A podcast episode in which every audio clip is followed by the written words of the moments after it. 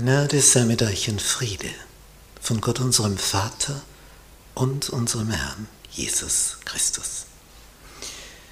Wir studieren das Thema, wie legen wir die Bibel aus? Lektion 10. Die Bibel als Geschichtsschreibung. Ich bin der Herr dein Gott, der ich dich aus Ägyptenland aus der Knechtschaft geführt habe. 2. Mose 20, Vers 3, Vers 2.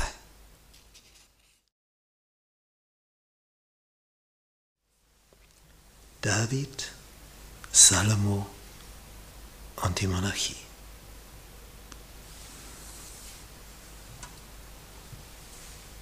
Diese Geschichten der Erfahrungen mit Gott, die haben es in sich.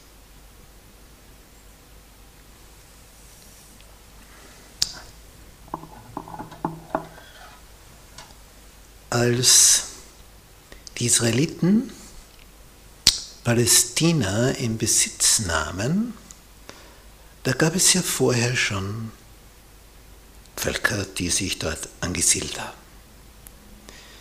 Die wurden dann zurückgedrängt und ein Volk, das bis heute ein Unruheherd geblieben ist, die Gegend, wo die wohnen, nämlich der Gazastreifen, da waren die Philister, Seevölker, wahrscheinlich Phönizier. Und diese Philister, die haben, wenn sie so Appetit auf Raubzüge hatten, es auf Israel abgesehen. Die wohnen da an der Küste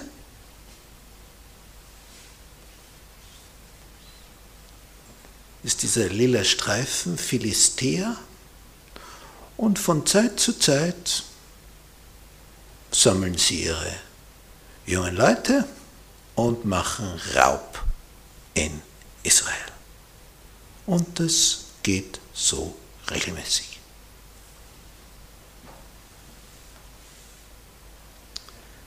Die kommen da also immer wieder rüber. Aber an dem Tag ist es etwas anders, denn die haben in ihren Reihen einen Mann,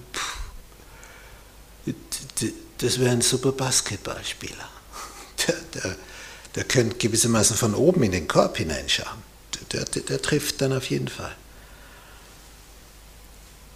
Dieser Goliath, der sagt, wir machen es diesmal anders.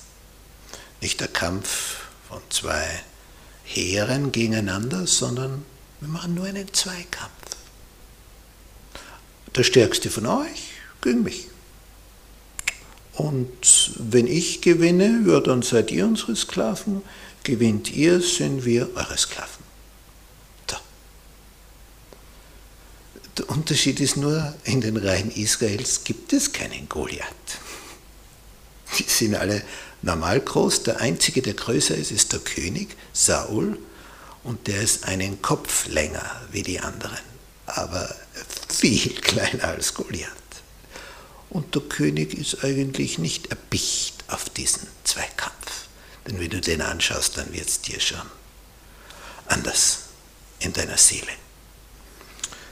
Und der König probiert es jetzt mit diversen Zuckeln das sagt, ja, ja, wenn du das, wenn du da antrittst, dann brauchst du nie mehr Steuern zahlen. Das ist was, oder? Und du bekommst die Königstochter, die Prinzessin, zur Ehefrau. Na, wenn das für junge Männer nicht, nicht, nicht was ist, wie viele melden sich? Niemand. Niemand meldet sich. Jeder möchte steuerfrei durchs Leben gehen und jeder hätte gern die Königstochter, aber jeder weiß, ich muss vorher noch was tun, nämlich den Kampf gegen Goliath bestehen. Liebe lebendig und nicht die Königstochter zur Frau, als dieses Risiko vorher zu sterben, bevor man die Königstochter zur Frau bekommt. Und das geht schon tagelang so, monatelang. Und dann kommt der junge David nach, um seinen drei Brüdern die Jause zu bringen. Und der große Unterschied, als David das hört, ist, dass der Riese auf der anderen Seite Gott lästert. Und da packt es David. Dem muss das Maul gestopft werden. Er hat Vertrauen zum Höchsten. Er ist jünger als all die anderen Kämpfer, die da angetreten sind. Er geht ja nicht hin, um zu kämpfen, sondern um die Jause nachzubringen. Und dann tut sich etwas. Und das war die Wende in der Geschichte Israels mit den Philistern. Das war die Wende. Von da an ging es bergauf. Das sind Berichte.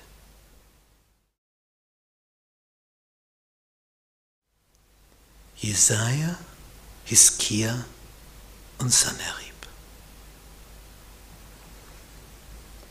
Die Israeliten sind aufgrund ihrer geografischen Lage in der Zwickmühle. Im Süden, da ist die Großmacht Ägypten. Im Norden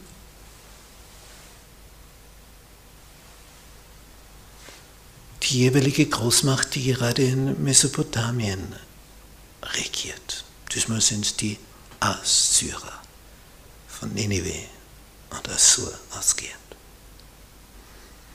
Und diesmal sind es die Assyrer, die aus dem Norden kommen.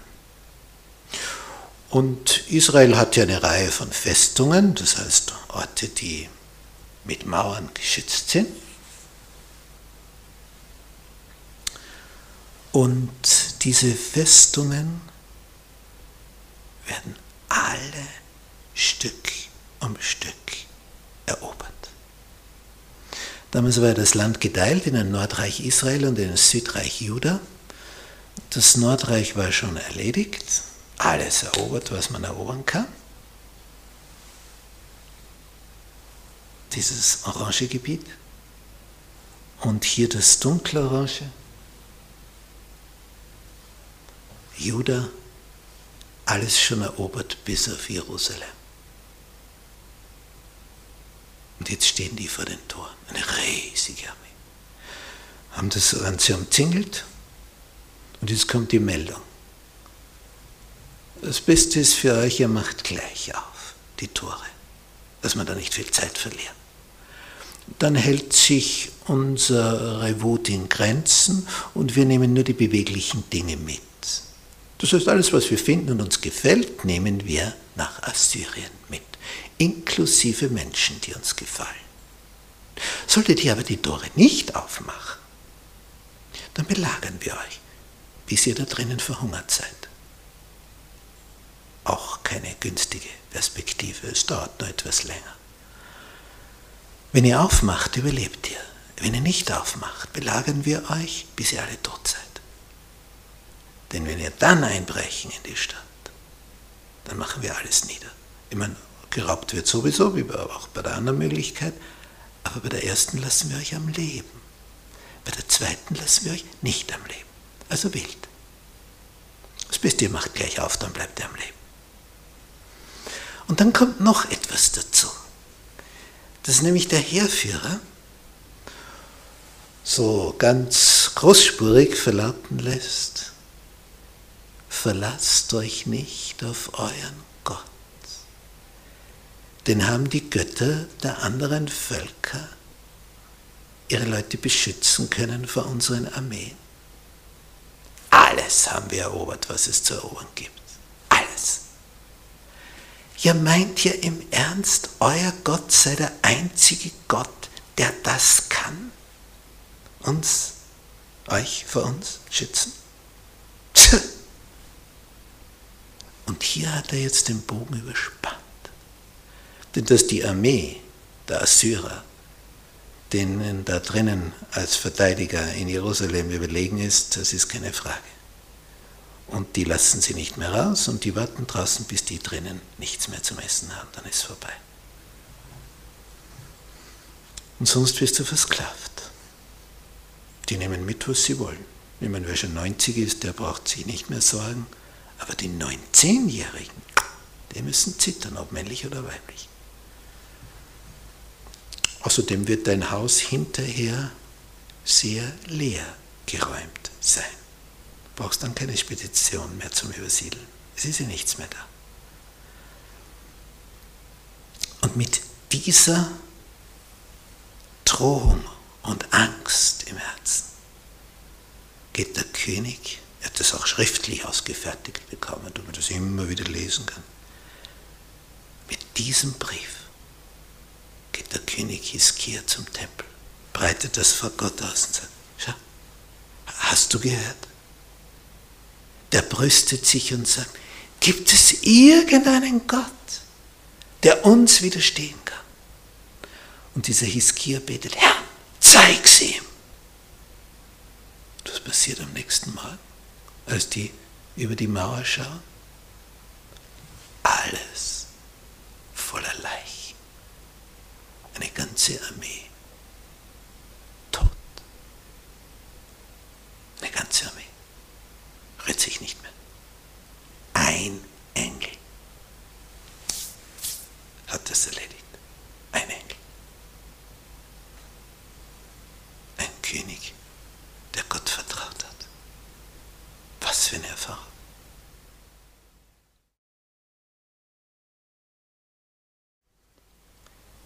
Daniel, Nebukadnezar und Babylon.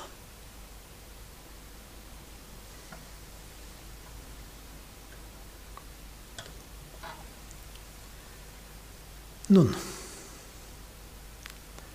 das,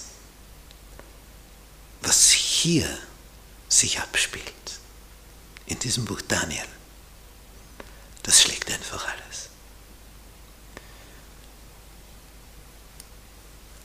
Wir haben gehört von dieser Entscheidung, als ein Engel die gesamte assyrische Armee vernichtete. Und dann vergehen 100 Jahre und dann ist wieder eine Armee da. Da ist es die babylonische. Und da heißt es dann in der Bibel, und der Herr gab in die Hand Nebukadnezars, den König von Juda. Vorher gab Gott den König Hiskia nicht in die Hand des assyrischen Herrschers. Jetzt gibt er den König von Juda in die Hand des babylonischen Herrschers Nebukadnezar. Warum das? Der König war wesentlich anders als der König vorher. Hiskia war Gott ergeben, war treu. Der hat mit Gott gelebt. Der jetzige, der letzte, das war kein Vergleich. Und das Ergebnis ist auch kein Vergleich. Hier ist keiner, der Gott vertraut. Hier, hier lebt man einfach so dahin, denkt sich, ah, wenn schon die Ägypter kommen und uns helfen und so. Geht alles schief. Und dann die babylonische Gefangenschaft. Jetzt Nebukadnezar, der König von Babylon, ist ein überlegener Stratege. Der erobert alles, was es rundherum so gibt, bis Ägypten hinunter. Und ihm gelingt alles. Und er verschleppt die wertvollsten jungen Leute aus Juda, inklusive Daniel und seinen drei Freunden. Und es schaut aus nach einem Totalsieg. Totalsieg des Heidentums gegenüber dem Volk Gottes nicht die, die wertvollsten jungen Kräfte verschleppt. Und dann dort noch umgepolt in Babylon gehen, studieren an die Babylonische Universität und sollen in Zukunft wertvolle Kräfte für Nebukadnezar werden. Und es schaut alles nach einer totalen Niederlage auf der göttlichen Seite aus. Die heidnische Seite hat voll gesiegt. Und Gott ist der Mächtige. Man fragt sich, warum das? Der hätte doch damals, genauso wie bei den Assyrern, einen Engel schicken können. Es gibt keine babylonische Armee mehr. Aber jetzt passiert nichts von dem, sondern es entsteht dadurch eine 70-jährige babylonische Gefangenschaft. Das ist ja wohl das genaue Gegenteil von dem, was man sich erhofft hat. War es jetzt eine Niederlage oder nicht? Das Bedeutsame ist, auf der heidnischen Seite steht das genialste Genie, das die Heidenseite hervorbringen kann, Nebuchadnezzar. Auf der göttlichen Seite, bei den Juden, es auch außergewöhnliche Qualität. Daniel, seine Freunde. Und was bezweckt jetzt Gott? Er bringt den Besten, den Wertvollsten, den Talentiertesten vom Volk Gottes mit dem Talentiertesten der Heidenwelt zusammen. Das ist eine Verbindung. Jetzt sind die beieinander. Die schauen sich in die Augen, die reden miteinander. Und da arbeitet Gott über Träume, die dann Daniel auslegt. Und der Herrscher hat Gottes Begegnungen. Solche Gottesbegegnungen, dass am Ende den Gott des Himmels anerkennt als den wahren Gott. Der erlebt eine Bekehrung. Wir werden Nebuchadnezzar im Himmel wieder treffen. Als Erlöster, als Geretteter. Jetzt war also die Niederlage vor Jerusalem am Ende ein Sieg. Das gibt mir so viel Trost. Denn für den Augenblick, wo die jetzt da wegmarschieren und in die babylonische Gefangenschaft stapfen, ich meine, da kann ja nur mehr Depression die Folge sein. Alles aus. Zukunft vorbei. Daniel ist 17. Was soll das Ganze? 70 plus 17, dann bin ich 87. Also, das ist mein Leben. 70 Jahre. Und Gott führt es so, dass am Ende der Genialste auf der heidnischen Seite auf einmal auf der göttlichen Seite steht. Weil Daniel in seinem Herzen Gott vertraut hat und sich vorgenommen hat, ich bleibe treu, komme was da kommen mag.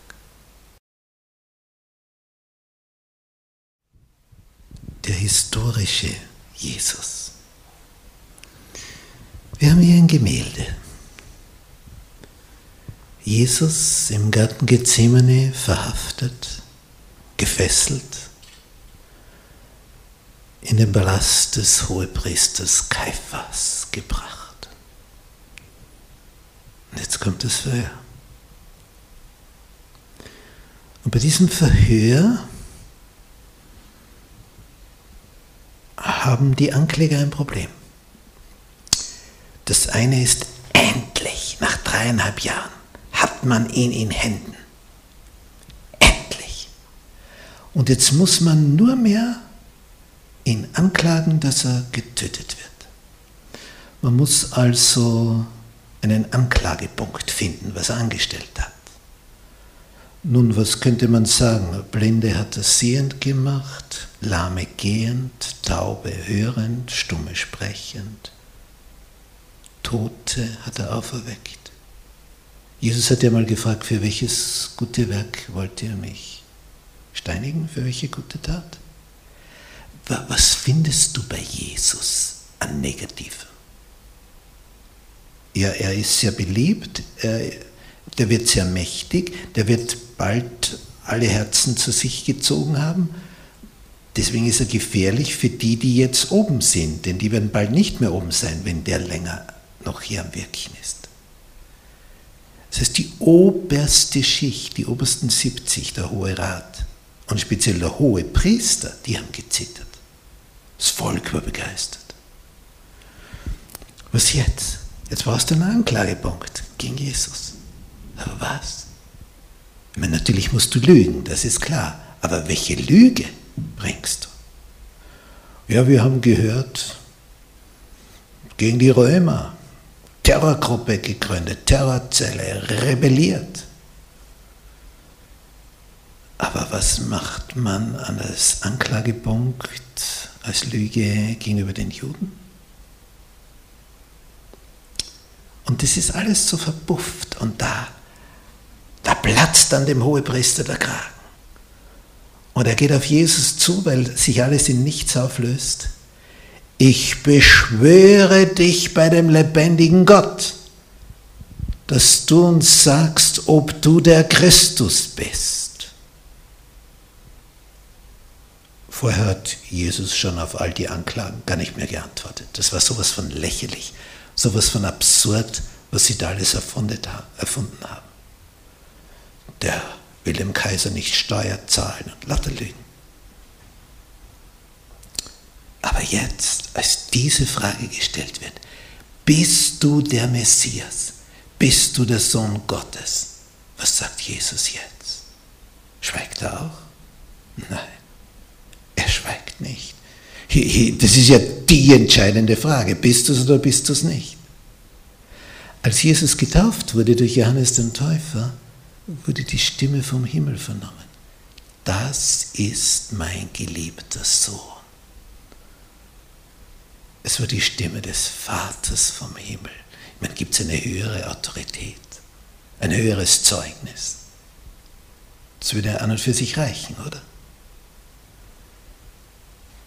Aber jetzt wird er gefragt, bist du es? Und Jesus sagt, du sagst es. Und jetzt steigert er das Ganze noch. Sagt, von nun an werdet ihr den Himmel offen sehen. Ihr werdet ihn offen sehen. Und ihr werdet dort jemand sitzen sehen. Zur Rechten der Kraft und kommen auf den Wolken des Himmels. Wow. Also deutlicher kannst du es nicht mehr formulieren. Ja, ich bin der Sohn Gottes. Und heute klagt ihr mich an. Und dann komme ich als Richter. Und dann sitzt ihr auf der Anklagebank. Und dann müsst ihr euch für diese Aktion verantworten. Ich bin der Herr des Universums. Also da wäre es mir kalt über den Rücken gelaufen. Er ist es. Sie alle wussten es, dass er es ist. Aber will ich auch, dass er es ist? Und der Hohepriester will es nicht. Er sagt, ich bin die Nummer eins und sonst niemand, damit das klar ist. Und zum Zeichen seines Entsetzens zerreißt er seine Kleider die hohepriesterlichen, die er nie hätte zerreißen dürfen. Und schreit da hinein in den Hohen Rat, habt ihr die Gotteslästerung gehört? Man könnte auch sagen, habt ihr die Lüge gehört? Der bezeichnet sich als Sohn Gottes, obwohl es gar nicht ist. Jesus hat gewusst, damit unterzeichnet er sein Todesurteil. Aber er hat nicht geheuchelt. Er stand zu dem, was er ist. Und wenn es ihn das Leben kostet. Du sagst es. Und ihr werdet mich kommen sehen auf den Wolken des Himmels. Was für eine Aussage. Hier sind wir am Kern des Ganzen. Das Volk, das auf Jesus wartet. Der Hohepriester als der höchste Repräsentant. Alle wissen, er ist der Messias. Und der sagt, du bist ein Lügner. Und für diese Aussage wurde er vom Hohen Rat zum Tod verurteilt. Das ist Jesus, der sich für uns geopfert hat. Was für ein Opfer.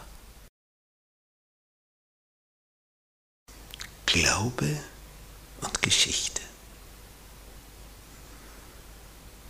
wenn wir das Kapitel von Hebräer 11 studieren, wo der Apostel Paulus so die Gestalten des Alten Testaments, eine Auswahl davon so kurz an unserem geistigen Auge vorüberziehen lässt. Und bei jedem so einem kurzen Einblick gibt, was das für Helden waren. Ein Henoch, der solch einen Glauben hatte, dass er lebendig gen Himmel entrückt wurde und nie den Tod gesehen hat. Ein Noah, der entgegen der Meinung der Masse, dass es nie regnen werde, würde, werden würde, eine Arche baut und da 120 Jahre lang dran baut. Hast du schon mal an etwas ein Jahr gebaut? Zwei Jahre, drei Jahre, vielleicht ein Haus, das nicht und nicht fertig wurde, weil die Finanzen einfach nicht da waren. Und hier 120 Jahre baut der an der Ache. Und baut weiter und weiter und weiter. Und vertraut auf Gottes Wort, es wird eine Flut kommen. Und nach 120 Jahren war es soweit. So eine Durststrecke, die musste mal durchstehen. Ein Abraham, der einfach auf das Wort Gottes hin, dass der Herr ihm sagt, zieh aus. Ich werde dir schon sagen, wohin. Und er geht los mit der ganzen Herde, der alten Tieren. Der hatte aber nicht die Möglichkeit im Internet zu googeln, was ist dort für ein Klima, wie sieht es dort aus, was sind dort für Völker, werde ich dort überleben. Er geht einfach. Er geht. Er hat das Land noch nie gesehen, er weiß nicht, was ihn erwartet. Er geht. Er geht. Weil der Herr zu ihm gesprochen hat. Er war Ausländer auf Befehl. Und eine Sarah, die mit 90 schwanger wird. Genau genommen mit 89, mit 90 war dann die Geburt. Und dann kommt der Isaak zur Welt. Kein Wunder, dass sie in Isaak nennt. Man lacht. Man lacht darüber. Dass es sowas gibt, ist ja zum Lachen. Eine 90-Jährige hat geboren. Einfach so, wie wenn sie 20 wäre.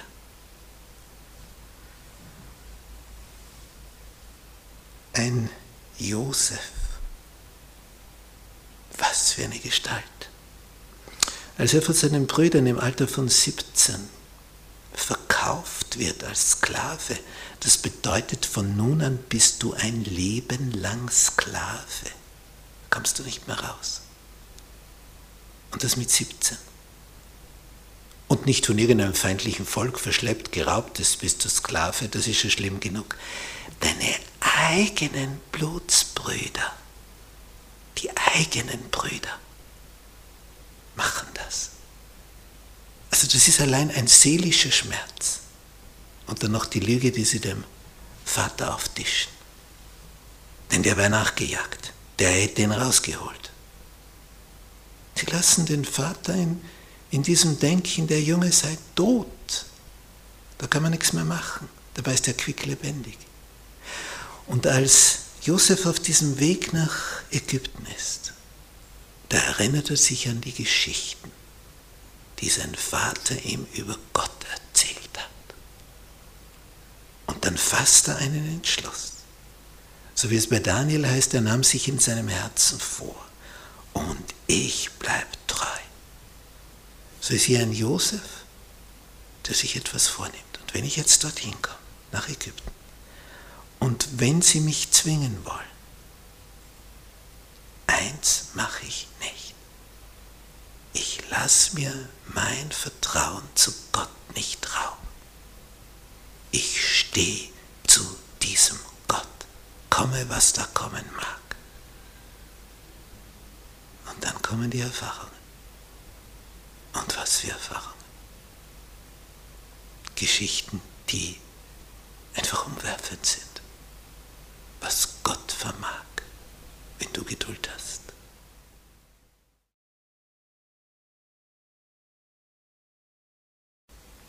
Zusammenfassung. Die Bibel Geschichte.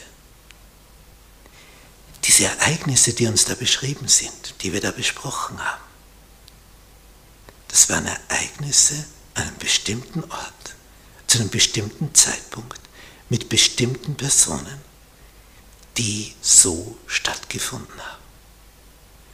Da haben Menschen Erfahrungen mit Gott gemacht. Und zwar in unmöglichen Ausgangssituationen, wo du also nur mit, mit einem Blick siehst, da braucht man, braucht man nicht weiterdenken. Das ist ohne Chance. Was soll ein, ein David gegen einen Goliath? In diesem Heer von Saul, da waren viele tapfere, beherzte Männer. Und die hätten gern die Königstochter geheiratet. Aber gegen den Goliath, na, da wird jeder in die Knie gehen. Er traut sich keiner. Außer dem, der das größte Vertrauen zu Gott hat. Der getraut sich. Als diese assyrische Armee Jerusalem umzingelt hat und wenn du da oben auf der Mauer stehst und wenn du da rausschaust und siehst diese Masse von Zelten, dann hast du eine Ahnung, wie viele Leute da draußen sind. Musst du die Zelte zählen. Und in jedem Zelt sind noch so und so viele. Da wird es dir anders. Da beginnst du Angst zu bekommen. Und darum wendet sich Hiskia an den großen Gott. Aber vorstellen konnte sich das keiner, wie, wie da jetzt Gott helfen soll. Und dann erledigt das Ganze ein Engel.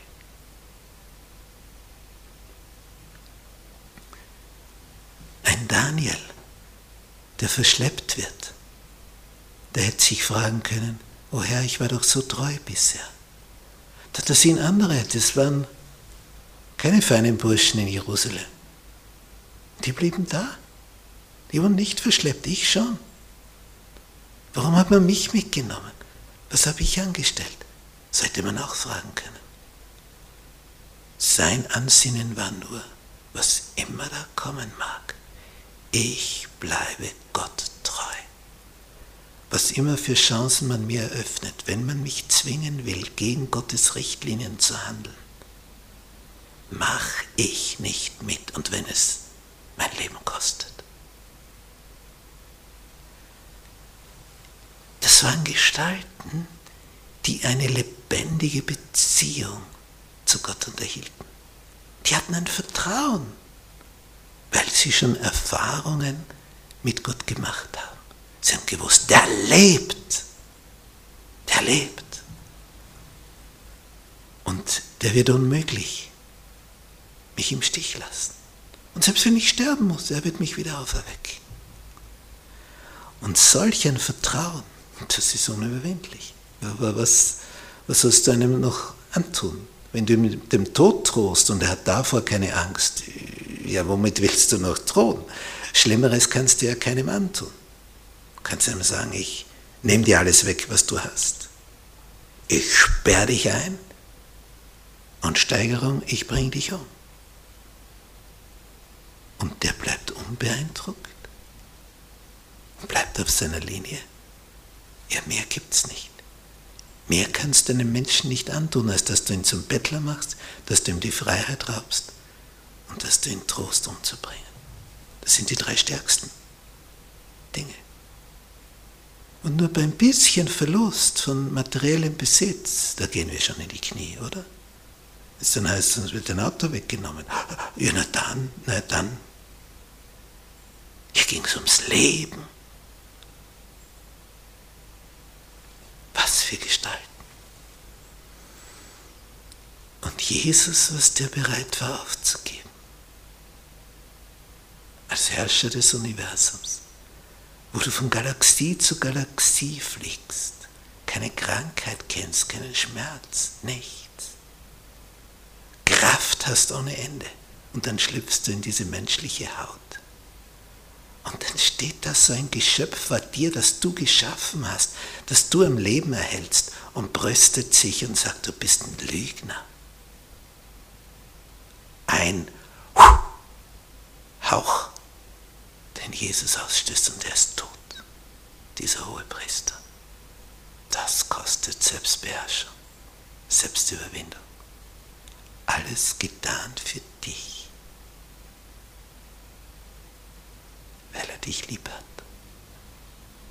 Wie antwortest du da?